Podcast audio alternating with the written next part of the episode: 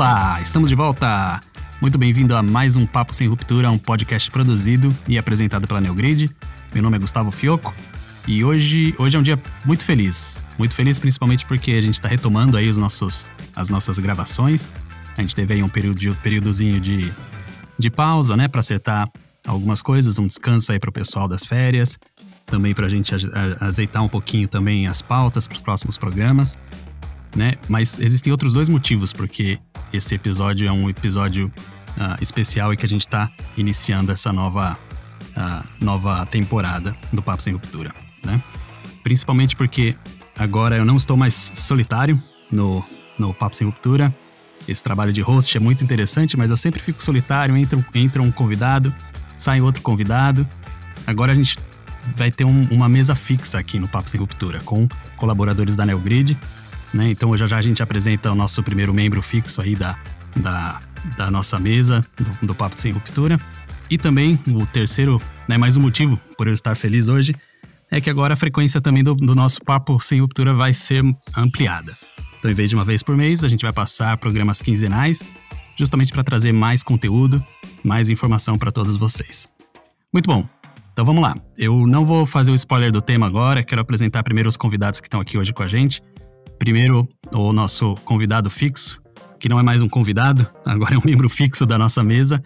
O, esse cara que já esteve com a gente no, no, primeiro episódio do Papo Sem Ruptura, o mestre aí do, das grandes dicas, indicações de filme, de livros, de artigos, documentários. Então, o cara super conhecedor também do tema né, de cadeia de suprimentos. Carlos Aguiar, tudo bem, Carlão? Bem-vindo aí ao programa e cadeira fixa no Papo Sem Ruptura, hein? Opa, tá vendo? Quanto mais a gente insiste, uma hora chega, né? Finalmente de volta e agora fixo. Fixo, cara. Cadeirinha, cadeirinha cativa. Mas para quem não conhece você aí, Carlão, se apresenta um pouco. Depois eu quero, vou jogar a bomba para você apresentar o nosso, nosso convidado de hoje. Boa. Vamos lá. Para quem não me conhece, eu sou Carlos Aguiar.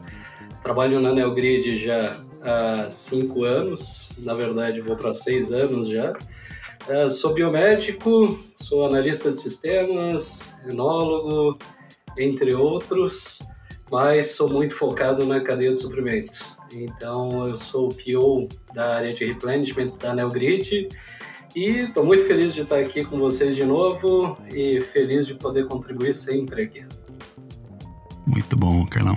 E cabe aí a você apresentar o nosso convidado de hoje. Eu sei que você conhece, conhece ele há bastante tempo aí, mestre dos magos, né, da, da ciência de dados. Eu não vou dar mais spoiler aí. Toca, toca o barco, Carlão.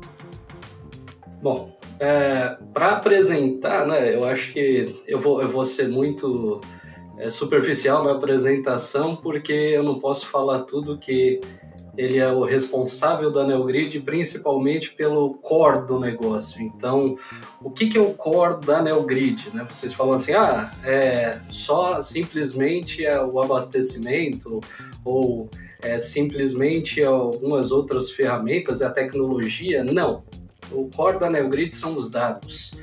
Tá? O mais importante é você ter os dados muito bem relacionados, você ter os dados que eles dão valor. E para isso você precisa de um cientista de dados excepcional. E a gente tem o melhor cientista, na verdade, né? o, o gestor da área, Alexandre Kappel. Ele é o nosso cientista da Neogrid, é o responsável pela nossa inteligência artificial e por toda a parte de dados da Neogrid. Bem-vindo, Capel. Opa, Carlão. Obrigado aí pelo convite, oportunidade de participar aqui, falando um pouquinho é, de dados, que é uma coisa que eu gosto muito, trabalho há 15 anos com isso, né, informação. Ultimamente, que nem tu disse, hoje eu estou como coordenando a área que a gente chama de estratégia e data science, né? Então, toda a estratégia de dados da NeoGrid acaba passando pela área, junto com a área de data science, explorando esse universo de dados que a gente recebe das mais diversas fontes que a gente tem hoje. Muito bom, legal. Seja bem-vindo aí, Capel. Bem-vindo, Carlão. Mesa fixa aí com a gente. É... Bom, o tema, vocês já entenderam aí um pouco, né? A gente vai falar sobre dados, sobre indicadores hoje né? Então, antes de dar o, play aqui, só dar um toque pro Capel. Capel, eu liguei o cronômetro aqui porque eu sei que o teu filho vai te cobrar por horas aí por esse headset Mandrake que você tem aí, essa mesa de essa cadeira também de gamer aí que você tá sentado, eu sei que ele cobra por hora para você. Então eu já tô com o cronômetro rodando aqui, a hora que terminar eu te mando e vai a continha junto também. Valeu, já passa é... a conta para ele. Excelente. Uh, bom, então a gente vai falar de indicadores, de dados, né? E algo que, que eu tava uh, refletindo quando a gente estava montando a pauta, que tudo, eu acho que para onde a gente olha, muito, muito da nossa rotina, a, a gente está falando de indicadores, né? Existem sempre indicadores em volta da gente. Então, por exemplo, a gente acorda e olha a previsão do tempo e tá lá, vai, né? Qual que é a, a probabilidade de chuva, probabilidade de, de, de, de, temporais. A gente vai fazer o nosso caminho para o trabalho, liga o Waze, né? a gente já olha o Waze lá e fala, ok, quantos quilômetros, né? De, de, de, de congestionamento, estimativa de chegada. Então, nossa vida é rodeada por indicadores. Né? Minha mãe, quando era moleque, ela sempre ela era uma, uma amante dos indicadores de previsão do tempo. Sempre quando eu saía pra escola era assim: ah, vi na, no jornal das seis aí que vai chover, 80% de probabilidade de chuva, leva o guarda-chuva, moleque. Então, é, isso tá em volta da gente. Mas existem ah, indicadores, né? E, e existem indicadores ah, também relevantes, né? Ou seja, qualquer. É, é, eu queria dar uma aprofundada nesse conceito, né? Então, eu queria usar aí um pouco, Cap, a sua experiência para falar para a gente o que seria um indicador de performance efetivamente e o que, que torna ele, ele relevante, né? Aí depois a gente entra um pouco mais de detalhe nos indicadores ah, da cadeia de, de suprimento propriamente dita. Indicadores entra muito numa visão que eu digo de uh, conseguir uh, nosso cliente, né, seja indústria, varejo, distribuidor, medir muito o seu sucesso, né? Então, como é que ele consegue entender como ele está bem, que oportunidades ele tem de melhoria, né? E quando a gente fala, dentro disse, né, que indicadores uh, são bons nesse sentido, eles têm que conseguir responder essas perguntas, né? Onde é que está os meus melhores ganhos, onde é que está a minha melhor performance, e principalmente quando a gente fala também, de novo, né, da informação da NeoGrid, que acaba sendo uma informação de uma malha gigante, né, de varejos e distribuidores, eu consegui me comparar e entender onde é que estão os meus maiores desafios para atingir esse sucesso né, na hora de inserir o meu produto. É a forma que eu vejo indicadores e como a gente trabalha eles para conseguir responder aos nossos clientes onde eles têm que atuar. Legal, muito bom. Então, só a gente dando essa contextualizada, colocando todo mundo no mesmo, no mesmo barco sobre o que são indicadores, eu queria trazer um, mais detalhes então agora para gente, a gente falar dos indicadores que a NeoGrid oferece, né? Então a gente, eu acho que tem uma gama muito maior do que esses, esses específicos que eu vou citar aqui agora, né? Então a gente nesse episódio a gente quer dar uma aprofundada nesses três uh, uh, principais aqui, mas existem vários outros por trás e que, que são né, os, os, principais que a gente quer abordar hoje: ruptura, né? O item sem venda e o perda de vendas. Né? Então eu queria Aí, Capel, e também o, o Carlão trazendo também a experiência na frente do, do junto com os clientes, né? Vamos falar um pouquinho do, do, do indicador de ruptura, né? Então, a gente sabe que esse, a, a, né, o cliente chegar num, num, ponto de vendas e ver a, a, prateleira vazia ali é, é, realmente frustrante. A indústria gastou tanto tempo para ter aquele produto disponível e efetivamente esse produto em determinado momento não está lá, né? Então a prateleira ah, vazia efetivamente. E, e como, como que o, o, o, indicador de ruptura faz a medição, a Capel, e quais são os insights que ele pode trazer para a gente com relação a esses, esse, essa situação tão indesejada pela indústria, que é a ruptura? Muito bem. O indicador de ruptura eu digo que ele é muito um indicador inicial, né, no sentido porque ele acaba olhando a informação uh, da loja, do distribuidor e entendendo que ele tem uma ausência de produtos, né, e que isso vai gerar no consumidor, aquela sensação que nem tu disse, né, de chegar e daqui a pouco ele está procurando um produto e não está lá. Né? E aí, normalmente, quando acontece isso, ele toma uma decisão, né, ou não vai comprar, ou daqui a pouco vai comprar uma outra marca, ou daqui a pouco vai até em uma outra loja para realizar essa compra, né. Então, ele normalmente ele está medindo um problema de abastecimento, né, e aí depois o Carlão pode completar mais um pouco falando sobre outros indicadores que a gente usa para auxiliar nesse sentido de identificar a parte de ruptura. E como é que a NeoGrid usa isso, né? Então, como uma edição para entender onde é que estão os maiores desafios e a gente usa alguns outros indicadores auxiliares, que nem tu disse, é uma gama gigante de indicadores, principalmente para ajudar, uh, seja o nosso cliente indústria, ou varejo, distribuidor, entender onde é que está a causa raiz desse problema, né? Como é que ele consegue agir para entender por que, que ele chegou, vamos dizer, naquele momento de estar sem produto dentro da sua loja, dentro do seu distribuidor, e o que, que ele precisa fazer para resolver, né? Perfeito. Acho que dá para dá complementar um pouco também, né? A gente fala de ruptura, a gente fala assim, ah, tá, o que, que é a ruptura? A gente tem ruptura de abastecimento, né? A gente já ouviu isso agora. Né? Tá, pô, tá sem o estoque na loja. A gente tem ruptura de cadastro. Imagina só, é, eu tenho os casos em que o cliente busca um produto que a loja não trabalha. Então ele acha assim, pô, cheguei lá na loja não tem um produto, isso é uma ruptura. Não, isso não é uma ruptura. Simplesmente não tem no cadastro. Eu tenho rupturas de disposição, então não está exposto na loja, mas tem no, no estoque. Né? E eu tenho rupturas fantasmas. Né? Ruptura é que é um, um indicador, assim, se a gente considerar o mercado brasileiro, é um dos principais indicadores, principalmente do nosso varejo. Né? Nosso varejo ele trabalha com rupturas de diversos níveis. E entre os diversos níveis, né, a gente fala assim, cara, tem ruptura que é feita até em, em, níveis agregados, porque tem muito varejo que ele não precisa chegar no menor item. Né? Você imagina, assim, ah, você chega numa loja né, e você vai comprar uma camiseta branca. E aí você vai procurar uma camiseta branca exatamente com aquele login não obrigatoriamente para aquela marca, para aquela rede, aquilo é uma ruptura, se não tem aquele do seu tamanho. Contanto que eu tenha outras variantes que você possa adquirir, né? que aí seriam as compras casadas. Né? Então, você tem possibilidade de trabalhar com a ruptura de forma a atender o seu modelo de negócio. E aí, pô, acho que melhor do que ninguém, né? o, o Capa pode falar ó, o quanto que a ruptura ela é importante para a gente chegar em outros indicadores. Né? Entendi. Então é uma. Existe um, uma árvore causal, né? Então uma questão de, de, de, Pode ser uma ruptura por cadastro, né? Esse é um negócio que é, é, é, é às vezes triste, né? De você pensar, poxa, o produto tá todo lá, faltou fazer um processo de cadastro no, no, no sistema, que muitas vezes a gente sabe que é, que é trabalhoso, às vezes a, a, difícil em determinadas situações, mas todo, toda a parte difícil já foi feita, né? Desenvolver o produto, produzir, embarcar deixar lá no, no varejo e de repente o cadastro não está pronto. Isso, entendendo que muitas vezes ela tem impacto diferente dependendo do tipo de produto que a gente está falando, né? Uhum. Então, quanto mais o cliente está apegado a uma marca, a um tipo de produto, eu não ter aquela que ele está realmente procurando, isso pode levar ele a sair daquela loja, né? E daqui a pouco eu perder um cliente para sempre, né?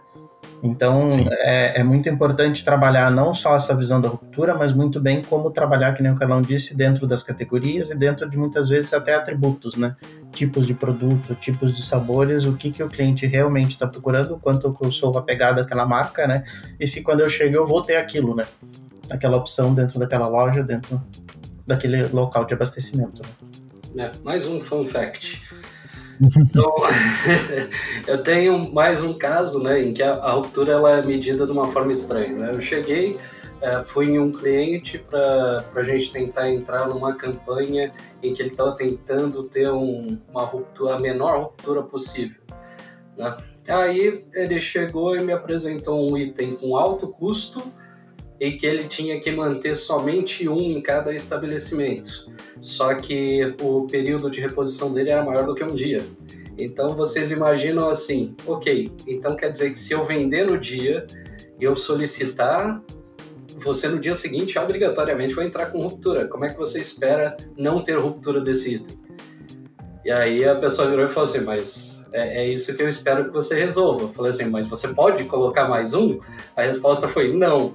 Eu falei, bom, então a gente pode fazer diferente. Para te ajudar, eu vou te mostrar como que a gente altera o seu indicador de ruptura para que você consiga atender essa premissa. Então, eu vou uhum. usar o seu lead time como sendo um dos fatores ponderadores para a gente chegar na ruptura. Assim, você vai ter a ruptura que você espera e vai ver que o abastecimento ele realmente está sendo efetivo.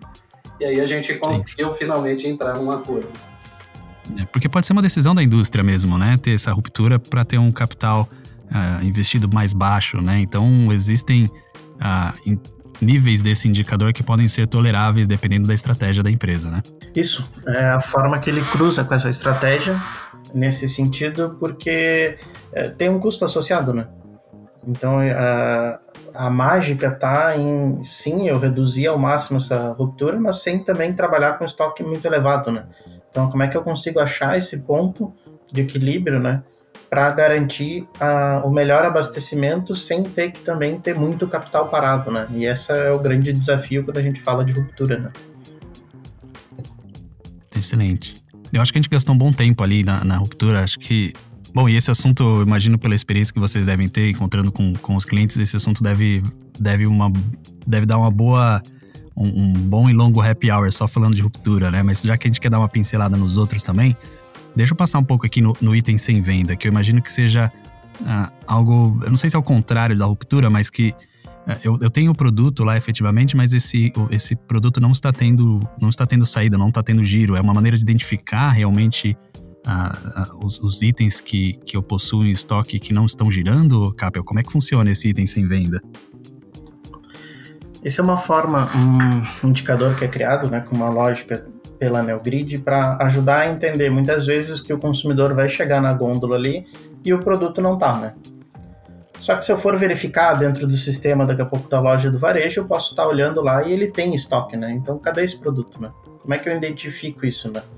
Então ele vai entender muitas vezes, que nem o Carlão uh, colocou, né, de dois problemas que a gente fala, né, de ruptura de exposição, às vezes na hora de procurar esse produto, né, se alguém do varejo for procurar, descobre que esse produto está no fundo da loja, foi só uma questão de que o produto não foi abastecido para frente da loja, ou muitas vezes não encontra esse produto porque ele foi roubado ou está estragado, né, e aí eu não tenho uma atualização dessa informação de estoque. E como a gente faz isso, né? Porque uh, a gente chama de item sem venda porque ele acaba sendo o comportamento que ocorre no item, né? Um item que tinha um comportamento de venda, vinha vendendo uh, frequentemente com seu histórico, né? E de repente ele muda de comportamento, ele para de vender. Então o indicador ele tenta uh, antecipar isso, estimando esse problema, né? E levando esse item para muitas vezes para um processo que a gente chama que é revisão, né? Dentro da própria loja de varejo para descobrir onde é que está a origem desse problema. Descobrir se daqui a pouco está no fundo da loja, era só uma questão de abastecimento, descobrir se é um estoque fantasma ou se tem algum outro problema associado, né, que está gerando daqui a pouco o posicionamento de preço do item, né, um concorrente abaixou muito o preço e aí eu começo a perder venda no meu produto por algum desses motivos, né? Seja um posicionamento de preço, seja daqui a pouco o produto está na loja só não está abastecido, ou realmente ele foi roubado, avariado, e aí eu preciso, na verdade, abastecer de novo a loja para garantir que eu tenho meu produto na hora que o consumidor for comprar, né? Ó, falou assustador, hein? Explica aí pro pessoal o que, que é o, os itens fantasma, né, bicho? O pessoal vai ter um infarto aqui, pô, como assim? Tem item fantasma dentro da loja? É, e às vezes está muito associado ao tipo de item, né? Tem um item, às vezes, que tem uma incidência maior de roubo, né? E às vezes acaba esse item roubando, então tá lá no sistema, eu vou olhar o estoque, tem lá X unidades dentro do meu estoque, né? Mas se eu procuro dentro da loja, não tá em nenhuma gôndola, não tá em nenhum lugar, né? Onde é que foi parar esse item, né? Esse é o mistério, né? De muitas vezes descobrir. Boa. Então o item fantasma basicamente é o cara que no sistema ele existe, mas no físico ele não existe, né? Isso. É um cara que você sabe que ele, é uma perda, né? É, um, é realmente a perda, do, você não tem mais aquele cara para vender só que você não identifica ele sistematicamente, né? Isso uhum. principalmente no mercado brasileiro, a gente sabe muito bem. O que tem de furto e avaria aqui é brincadeira, né? Então ele pode ser tanto uma questão do, do, do produto existir fisicamente e não. não então esse indicador, deixa eu ver se eu entendi bem. Então o indicador ele mede. A, a, é um item que vinha com um comportamento de venda estável, padrão e de repente esse comportamento começa a mudar e, e ir para uma tendência de, um, de sem venda. E aí a gente tenta identificar dentro desse, dessa, das possíveis causas quais poderiam ser os, os, os causas raízes para essa, essa, essa mudança de comportamento. Pode ser que o produto exista fisicamente, mas como o Capel colocou bem, o concorrente colocou um preço mais agressivo e aí parou o, o giro do produto do, do seu item pode ser o famoso item fantasma aí que, que o Carlão comentou agora também. Então, também dentro desse indicador existem, existem os causais aí que, que, que nos dão mais insights sobre o, o, o motivo dessa mudança de comportamento, então.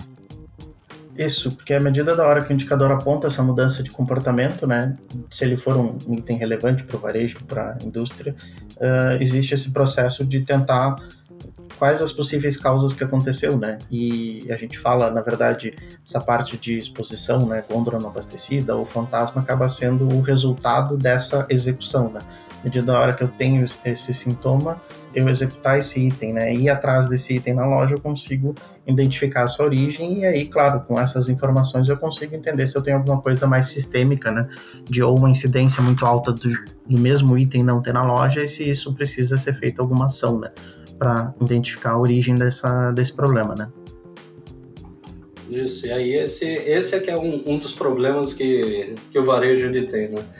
Para quem for varejista, estiver ouvindo, já sabe, né? Pô, como que eu faço para identificar? Geralmente eu tenho lá o gestor da loja, mas é lógico que ele não vai contar todos os itens, né? Imagina que você está na frente de uma prateleira gigante lotada, uma ilha enorme, e até você descobrir que sumiu um item, vai demorar que o demônio.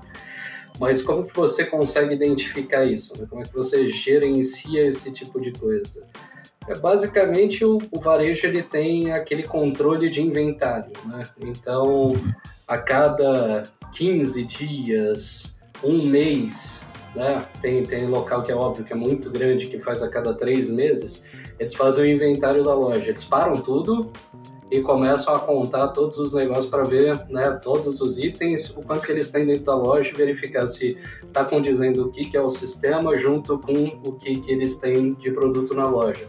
É lógico, tem ferramentas muito mais fáceis de você ter um controle disso aí, né? Se você tem um promotor na loja, por exemplo, a indústria, quer garantir que você não tem um item lá que é um item fantasma, vou dar uma dica para vocês. Procurem conhecer a Trade Force da Neogrid é uma ferramenta mobile que permite que você tenha um controle sobre isso. E que usa essas informações de indicadores para não ter que, que nem tu falasse, né, Carlos, esperar três meses para descobrir um problema, se daqui a pouco tem alguns indicadores que conseguem antecipar isso, né? Entender que daqui a pouco aquele item descolou do comportamento e eu posso daí sim, em vez de ter que revisar todo o inventário de uma loja gigante, focar nos itens mais relevantes, né? E revisar aqueles itens, né? Para garantir esse resultado mais rápido. Exato. Então, é, é, é, um jeito de você modernizar e conseguir chegar num resultado muito antes. Né? O inventário vocês vão fazer, obviamente, porque é natural que o varejo faça um, um inventário para ele também ter um controle de balanço. Mas para evitar que você tenha perda de venda por causa da falta de alguns produtos que foram furtados e aparecem ainda no sistema, é melhor você ter um sisteminha que consiga fazer esse controle com a ajuda dos promotores, né? Exato. Ficar esperando três dias aí, né? O giro do, do varejo é super alto, né? Três dias e você com aquele produto sempre em ruptura, né? Sem, sem venda. Ou até imagine três meses, né? Só para você identificar, então, esses itens fantasmas, né? Legal. Eu achei. Esses dias eu vi no. Acho que foi no LinkedIn, o cara postou o vídeo lá do, do, do drone contador de inventário cíclico, né? O, achei super interessante, mas assim, por mais que você tenha um drone passando pelos hacks e fazendo as leituras dos códigos de barra para entender, para fa fazer justamente o trabalho do inventário, né? Ter esse indicador aí, essa dica que você deu também do Trade Force, que eu não acho que vai dar uma dar uma luz. A gente vai colocar um post, no, um, um link, na verdade, do post do, do, do, blog da Neogrid, falando um pouco mais do Trade Force. Para quem quiser uh, dar uma aprofundada, vai estar tá lá no show notes do, do, episódio de hoje. É, já que você deu spoiler aí, eu ia até deixar para mais tarde, né? Na nossa zona de spoiler, mas eu ia falar assim, na nossa zona de indicação. Eu ia falar para vocês assistirem no YouTube o centro de distribuição robotizado da Amazon. Ali você vê que não precisa, né? Mas é lógico, né? A Amazon é virtual. A gente está falando aqui de outros tipos de controle. Mas ali é um sonho, né? Exato, exato. É o que eu sempre fico meio, meio com receio quando a gente fala da Amazon, coloca todo mundo num patamar super elevado, né? A gente tem que olhar sempre a Amazon, né? Ou, ou grandes uh, empresas como, como ela como elas praticam, né? Fazem as suas, suas uh, práticas de, de, de, controle de estoque, enfim. Mas existem, existe um, um, uma jornada para chegar lá e de, diferentes ferramentas e metodologias para conseguir um resultado semelhante, né? Então, por exemplo, o indicador do item sem venda e o Trade Force, por, por, por exemplo, é, é uma maneira de chegar até lá. Legal. Muito bom. Deixa eu, deixa eu passar aqui então pro, para esse outro aqui, último, né, que a gente vai falar hoje e, e, e, e que para mim talvez seja o, o, acho que assusta mais do que o, do que o, o item fantasma lá, Carlão, que é o, o, o, perda de vendas, né? Então a gente tem aí essa situação, ah, uma situação onde um, um, um, consumidor, né, ele vai, vai até o, o ponto de venda, vai procurar um, um produto específico, enfim. Ele procura pelo, pelo, pela gôndola, procura, procura e não consegue, não consegue encontrar esse item né, disponível que ele tanto quer. E aí ele fica com essas duas alternativas, né? Ou ele vai procurar um, um produto substituto na própria loja, né? E, e levar aquele produto substituto. Ou ele pode sair da loja ir para um outro ponto para procurar aquele produto e eventualmente nem, nem comprar o produto que ele originalmente queria. Vai comprar o substituto também, pode ser que ele vá com essa decisão. Então, aí nessa situação, a gente tem aí um, um, um prejuízo para os dois lados, né? Tanto para o varejo quanto a indústria, que acaba perdendo esse, esse cliente, né? De alguma forma. E aí que acho que o, o perda de venda traz, uh, traz alguns insights para a gente, né, Alexandre? E fala para a gente como é que é aí essa, essa mágica por trás do indicador de perda de vendas para a gente colocar todo mundo, todo mundo por dentro. O perda ele é um indicador que ele acaba ajudando muito nesse sentido, que nem a gente disse, a gente tem a ruptura, o item sem venda, ele ajuda a gente a entender o quanto que eu realmente estou perdendo, né? Que nem tu falou, uh, a gente diz, né, que nessa decisão ele acaba tendo às vezes uh, a perda é só para a indústria, né? Se ele leva uma outra opção dentro da mesma loja de varejo, às vezes a perda é para o varejo, se ele vai trocar de loja e comprar o outro, o mesmo produto que ele queria em outra loja, ou às vezes tem a perda, que nem tu disse, para os dois, né? Se ele além de trocar de loja, ele ainda acabar comprando um outro tipo de produto, né? Então o perda ele ajuda a entender o quanto que ele está perdendo de informação de potencial de venda que ele pode ter e ajudar muitas vezes o que a gente fala para priorizar, né? Porque quando eu olho esses indicadores, às vezes eu tenho X mil itens em ruptura, ou tantos itens em ruptura em N lojas espalhadas pelo Brasil, né? Por onde eu começo, né? Normalmente é por onde eu tenho a maior perda, né? Isso ajuda a garantir que eu vou atacar os problemas que vão me gerar o um maior resultado, né? Então ele é muito combinado esse indicador junto com os dois que a gente falou antes. Então, se eu tenho uma limitação de quantos eu consigo executar, qual a minha capacidade de execução, o perda me ajuda a entender como é que eu devo atacar eles, né? Por que ordem eu devo começar para garantir o meu melhor resultado. Carlão, você tem alguma experiência de vida aí com, com, com perda de venda? Eu sei que, que você gosta de desdobrar ele um pouco mais também, né? Para outros níveis. É, o perda de vendas, na verdade, eu, eu, eu uso né? principalmente assim, tem um destaque de utilizar ele para você ter uma noção de quanto que você realmente precisa ter daquele, daquele item em questão, né? É, mas assim, tenho, tenho que afirmar que isso não é um, é um indicador que o Capel domina muito mais do que eu. eu sou eu sou um dos caras que utiliza o perda de venda, mas eu utilizo mais ele para consulta. Eu não uso perda de venda com tanto afinco assim. A gente é óbvio, tem o, o, o OSA, né? Um, um Shelf Availability, ele tem entre um dos seus pedaços, né, me corrija se eu estiver errado, Cápio, mas um dos seus pedaços é a própria perda de venda, né, para você fazer uma recomposição do que, que você teria de, de venda dentro daquele espaço ali. É, é, é, legal, mas assim, é subjetivo também, né? Então, quando a gente fala que existe uma perda ali, significa que ah, normalmente teria alguém que faria aquela compra. Né? O, o, quanto é que é sempre a assertividade que é, é a parte mais difícil da gente trazer, né?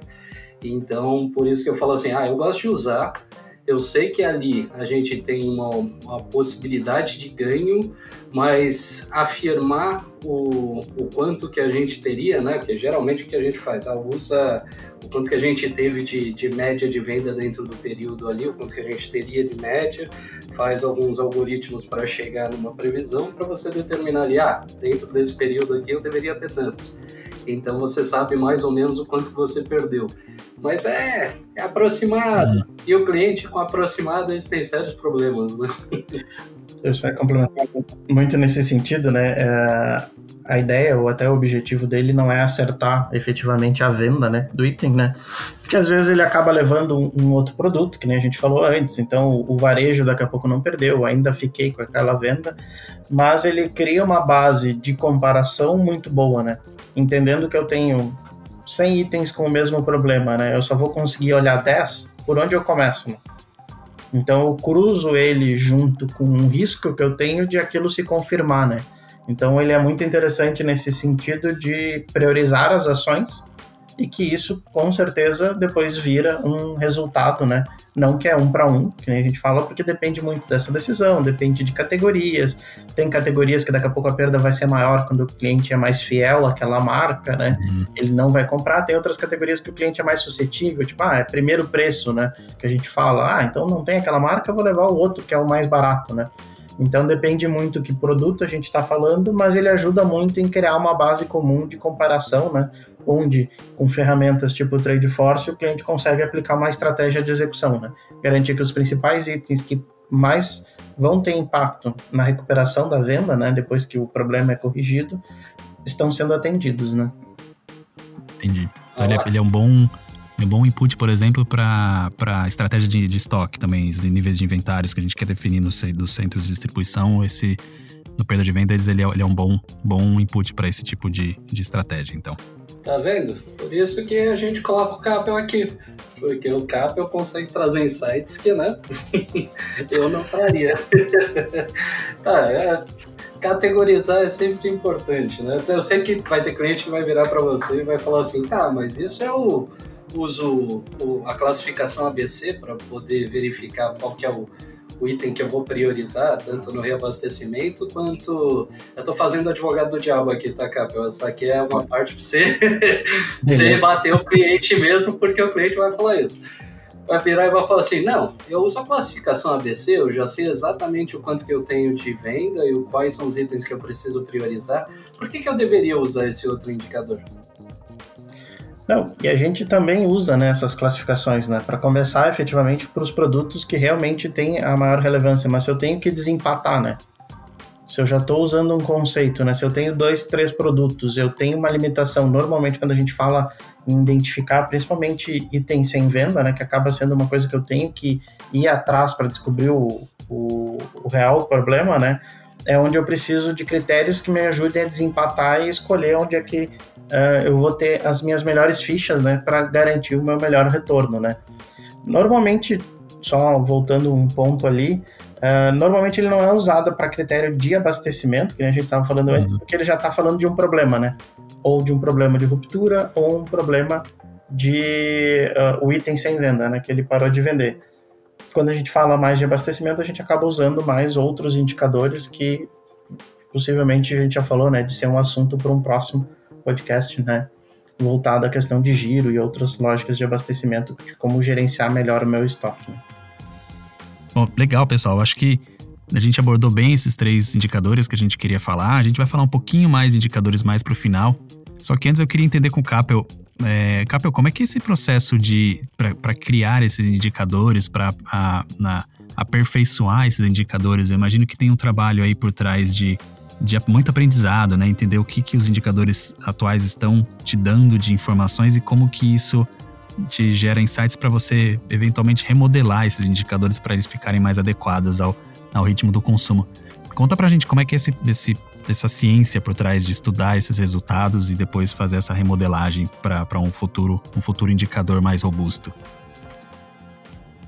Começa sempre pelo dado, né? Acho que o dado já gera muito insight, informação do que, que a gente pode fazer e como trabalhar com ele. Mas eu brinco muito que boa parte dessa evolução vem indo a campo, né? Sujando a mão, brincando, olhando os resultados, indo e acompanhando muitas vezes esses processos de seja de execução, DSVs, vendo como os nossos os clientes utilizam essa informação para obter esses resultados, é o melhor aprendizado que a gente tem. Então, todo esse processo de execução, principalmente do item sem venda, né, a gente executou por um bom tempo acompanhando com o Varejo, que é parceiro uh, da Neogrid, executando em N lojas, né, começou modesto ainda com uma loja, à medida que ele foi vendo o resultado, né, e até quando a gente fala em resultado desses programas, a gente até para de falar de venda, venda perda de vendas, né? Porque acaba sendo uma visão para trás da informação e a gente começa a falar de venda recuperada, né? Que é cada item que a gente, o algoritmo e o indicador conseguem informar e que realmente estava certo, aquele problema era um problema de exposição, era um problema de estoque fantasma, né? que também a gente chama de estoque virtual, e começa a medir qual que é o resultado que ele gera econômico, né? Quantas vendas foram recuperadas a partir dessa ação. E isso só consegue tendo esses parceiros, né? Para a gente acompanhar toda essa execução. E isso serve de input, né? Para os nossos modelos, para eles irem aprendendo cada vez mais que a gente vai executando, entendendo onde ele acerta, o que, que ele ainda tem algum ponto de ajuste e trabalhando toda essa inteligência para conseguir entregar sim, cada vez mais vendas, né? Vendas recuperadas e cada vez mais informação, né, para garantir que o cliente está agindo de forma correta, né? Então tem sempre esse esse anseio contínuo pela pela melhoria do, do indicador, né? E, e em campo mesmo, né, Capel? Acho que olhar os números só na, na atrás do computador ali é uma coisa, mas é muito bom saber que vocês vão para o campo e começam a entender um pouco mais com o varejo o que está acontecendo justamente para modelar esses, esses, esses indicadores. Muito no campo que vem as, as histórias engraçadas, né, de produto que está escondido, de produto que serviu como base para outro produto, de coisas que no final acabam impactando, né, na venda do próprio item e às vezes o dado em si não mostra, né? Como é que eu consigo encontrar essas histórias, encontrar esses motivos, por que, que aquele item parou de vender, né? É daí que saem as histórias fantasmagóricas dos itens fantasmas aí que o Carlos comentou, né? Isso aí. Muito bom, excelente. Carnal, eu sei que tem dois indicadores aí que estão bem próximos do seu coração, que quando a gente estava montando a pauta ali, a gente falou um pouco sobre eles, ah, e se ficaria dentro do episódio ou não, mas eu acho que vale super a pena a gente abordar eles ah, agora. Ah, vamos, ver, vamos ver o quanto que a gente consegue entregar para a turma sobre esses dois indicadores e se efetivamente a gente precisar de um podcast específico para eles, porque eu acho que eles são bem, bem próximos aí do coração de todo mundo a gente vai pensar num, num, num, próximo podcast. Mas fala um pouco pra gente do, do IVD e do TVD, Carlão. E junto com o CAP eu também dar uma elaborada nesses dois indicadores. Primeiro falando pra gente o que, que quer dizer são essas, essas, essas sopas de letrinhas antes. Boa, boa, boa. Por que, que eu quero falar dos indicadores, né? Agora que eles estão pegando aqui no Brasil, né? O pessoal começou a olhar para eles, mas é algo que já é utilizado há muito tempo já na Europa. E eu vou, vou explicar para vocês o porquê porque ele trabalha junto com a teoria das restrições, né? Então, no Brasil, a teoria das restrições é o real consumo. Já falei isso lá no episódio número 1 e depois repeti isso no outro episódio, por isso vocês estão me vendo falando de TVD e VD. É, o real consumo não é algo que é tão facilmente adotado aqui no Brasil. O pessoal não acredita tanto assim é, num algoritmo que ele consiga se autorregular, mas acreditem, isso existe há muitos anos. É, bom, mas mesmo assim ele pode ser aplicado também para quando a gente tem previsão estatística, tá? Então, varejo brasileiro, fiquem felizes, TVD e VD existe já e é um recomendado para utilizar aqui no Brasil. O que, que é o TVD e VD? O IVD vocês já conhecem, mas vocês não utilizam da forma como eu vou falar. O IVD, Inventory Value Day, ele basicamente é o quanto que eu tenho de unidades de itens multiplicado pelo custo acima do que eu preciso. Então imagina lá, você tem uma quantidade, uma necessidade para você atuar dentro de um lote econômico, um lote de reposição, e você tem o seu estoque de segurança, mas você tem itens que você repôs a mais, seja por unitização, seja por causa do, do seu lote mínimo. Pô, mas é, eu tenho um lote mínimo de 200 peças, só que na verdade o meu consumo aqui, dentro de um lote de reposição, não passa de 100. Então, ok, a gente sabe que isso acontece, negociação com o fornecedor demora, até que você consiga chegar com ele e estabelecer. Mas você tem como medir o quanto que isso está sendo custoso para você é o IVD.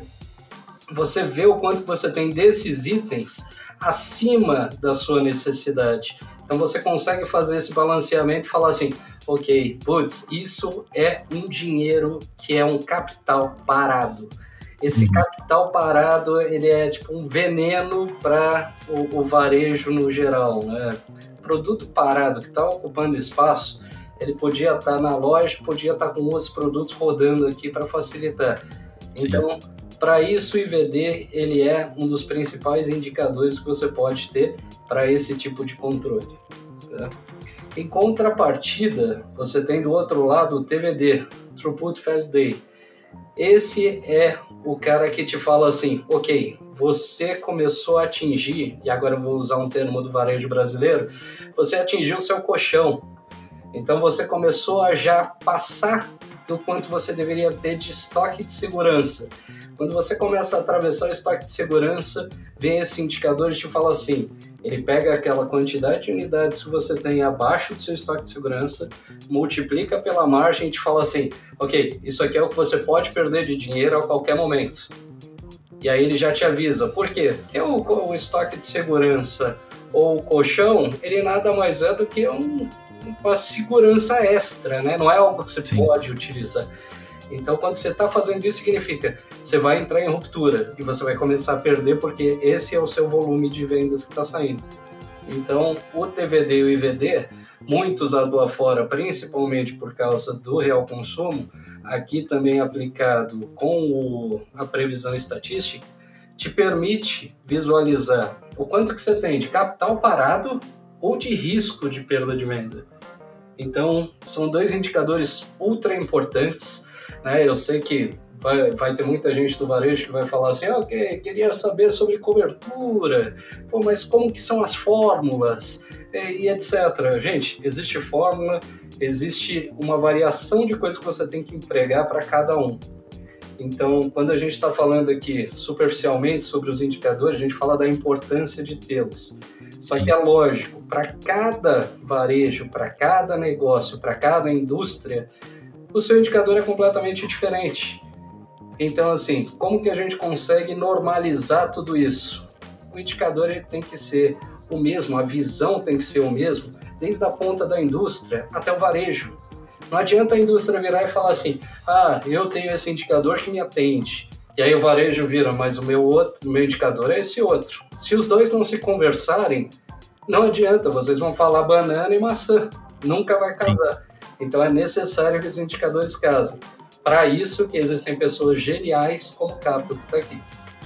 E o legal desses dois indicadores, né, que a gente estava falando antes, né, da própria ruptura, né? O TVD, ele te ajuda a antecipar um problema, né, que nem o Carlão falou muito bem. E onde é que entra o IVD nessa conta, né? Evita que na hora de tentar resolver a tua ruptura, tu gere estoques muito altos, né?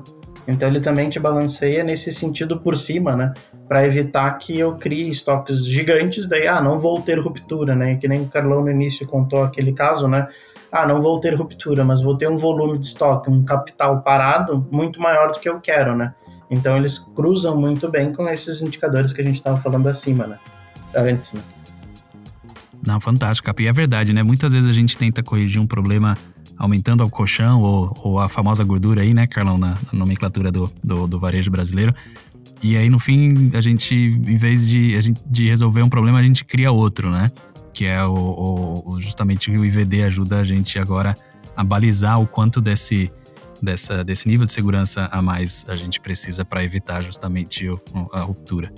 Muito, muito esclarecedor, assim, acho, acho fantástico para mim aqui também, olhando um pouco um pouco sobre o assunto, assim, para mim tá sendo uma, uma super aula aí. Legal, Capel. E Carlão também, muito bom, muito bons insights aí, cara. Agora, deixa eu, deixa eu tentar caminhar aqui mais pro, pro encerramento e pode deixar, Carlão, a gente vai deixar espaço para as dicas aí no final, tá? É, é, como é, é uma coisa curiosa para mim. A gente sempre. Eu, eu tenho. Sem esse, é meio clichê essa frase, talvez. Mas é, eu tinha um, um, um, um, gestor que falava que contra fatos e dados não há argumentos, né? E a gente está justamente falando sobre isso agora, né? A gente tem muita informação, existem dados, existem os indicadores que a gente falou hoje. Agora, como equilibrar isso também com a experiência do, do profissional da cadeia, né? Que está lendo essa informação, que vai tomar decisões. Ou seja, não é, não é que o indicador exclui totalmente a, a experiência do profissional, ou o profissional tem que se sobrepor totalmente aos indicadores. Isso é uma, é uma combinação, né? Então existem os dois, os dois inputs. Como é que vocês veem essa situação de, de, de que a gente precisa realmente reforçar de que um indicador e a experiência do profissional, os dois se complementam, eles não são exclusivos, né? Mais ou menos esse caminho, né? É óbvio, né? Quando a gente fala aqui que, ah, os indicadores, o calculado, quanto que a gente viu. Vocês repararam quando o Capel falou que a gente vai em campo para entender os indicadores? Para ver se eles funcionam? O que, que é isso? Cara, a gente quer trazer aquele universo de aprendizado que tem fora, aquela experiência. Né? A gente já teve aqui pessoas né, que têm um conhecimento de mercado, têm um conhecimento de o que, que vai acontecer no futuro muito antes de a gente conseguir programar isso, colocar isso em código. Então, assim, os indicadores eles dão a base, eles dão é, o, o, o, início, a comunicação, como eu disse, né? Não adianta você ter simplesmente indicadores em que uma pessoa não entende o que, que é, a outra também não entende e montam indicadores diferentes. Não, é necessário que você tenha um mesmo para que as pessoas possam entender o que, que você está falando. Mas a experiência de alguém pode trazer indicadores novos que fazem uma pequena diferença, que mudam o jeito de você trabalhar, né? Alguma pessoa que fala assim, cara, é, na verdade, vamos dar o exemplo do nosso parejista gigantesco aqui no Brasil, que conseguiu apostar com a Amazon que ele ia conseguir reduzir para caramba o lead time dele de entrega.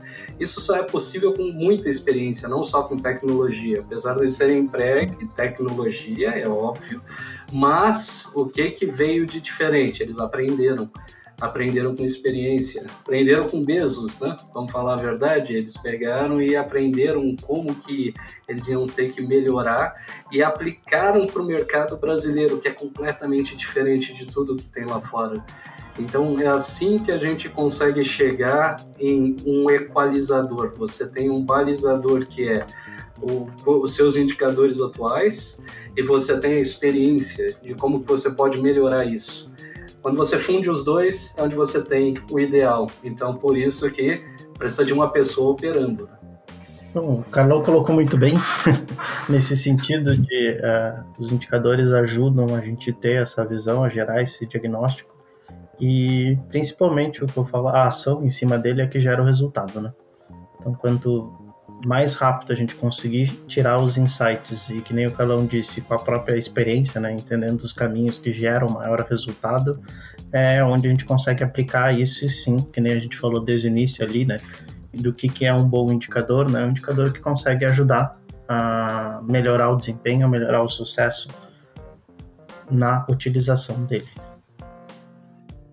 Muito bom, pessoal. Estamos aí agora caminhando para o encerramento do, do episódio de hoje.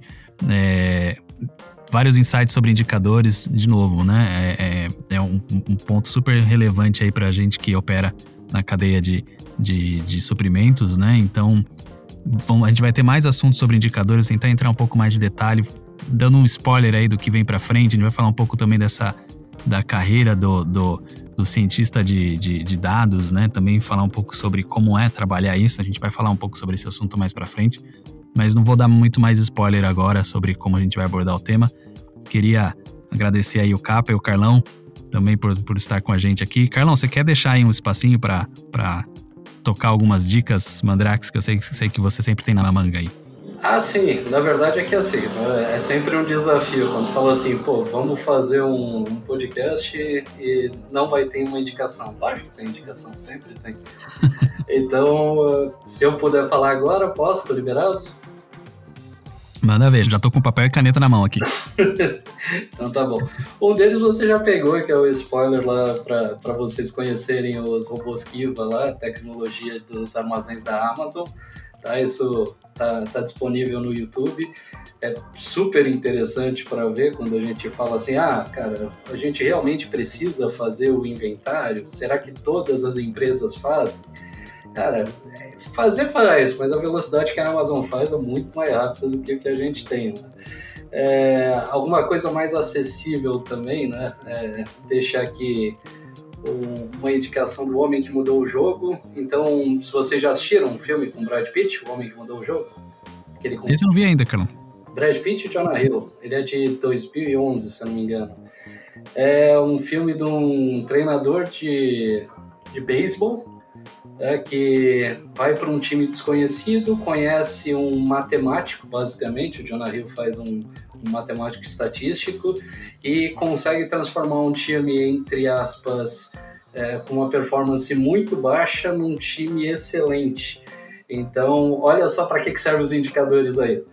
É exatamente o trabalho em cima deles. Né? É, mais uma indicação pequena, né, que principalmente para quem tem uma curiosidade sobre modelos de varejo, tem o Secrets of Selfridges, que é de 2014. É um documentário, tá? Que conta a história de um do, desse Selfridges que ele mudou o varejo lá em Londres. Então é bem legal visualizar como que ele trabalhou em cima da, das inovações e como que ele mudou o varejo na visão dele lá. Legal, Carlão. Obrigado pelas dicas aí, como sempre. Bom, para quem acompanha a gente sabe, sabe que as dicas vão estar lá no, no show notes do, do episódio, no seu agregador preferido. Então, se quiser assistir um filme legal aí, né, já sabe, já sabe, já tem uma indicação bacana pro final de semana. E, Capel, de volta para você, cara. Alguma consideração final do episódio de hoje? Um encerramento que você quer deixar pro pessoal sobre, sobre o assunto? Gostaria muito de agradecer a oportunidade, né? O dado é uma coisa que eu adoro, né? Falar sobre dados, indicadores e quem sabe numa próxima aí a gente fala um pouco mais de data science, aprofundar mais a parte de modelos e inteligência. Agradeço aí a oportunidade e até uma próxima. Muito bom, obrigado pela presença e capa todos os insights. Carlão, obrigado aí pela companhia. Estou, sou um, host mais feliz agora de não estar mais sozinho. Muito bom ter mais gente uh, com a gente. É, obrigado a todo mundo que, que acompanhou aqui a gente até agora. Uh, a gente está retomando essa temporada com mais conteúdo, então fica ligado aí quinzenalmente num episódio no seu agregador preferido, né? A gente vai deixar também no YouTube. No YouTube agora a gente vai ter também um, um, um link, né? O, esse episódio sendo carregado no YouTube, obviamente sem as nossas, nossas lindas imagens, né? Porque na verdade é um podcast. Mas você também que gostaria de, de ouvir o nosso podcast pelo YouTube, vai estar tá lá também no YouTube da Neogrid. Carlão Capa, obrigado aí pela, pelo tempo, pelos conhecimentos novamente muito bem colocados. Obrigado a vocês novamente que acompanharam a gente até agora. Um grande abraço e até o próximo Papo Sem Ruptura. Valeu! Valeu! Valeu, pessoal. O Papo Sem Ruptura está disponível nas principais plataformas de podcast, como Spotify, Apple Podcast, Google Podcast, SoundCloud, entre outros. Escolha sua plataforma preferida e se inscreva para receber as notificações dos próximos episódios.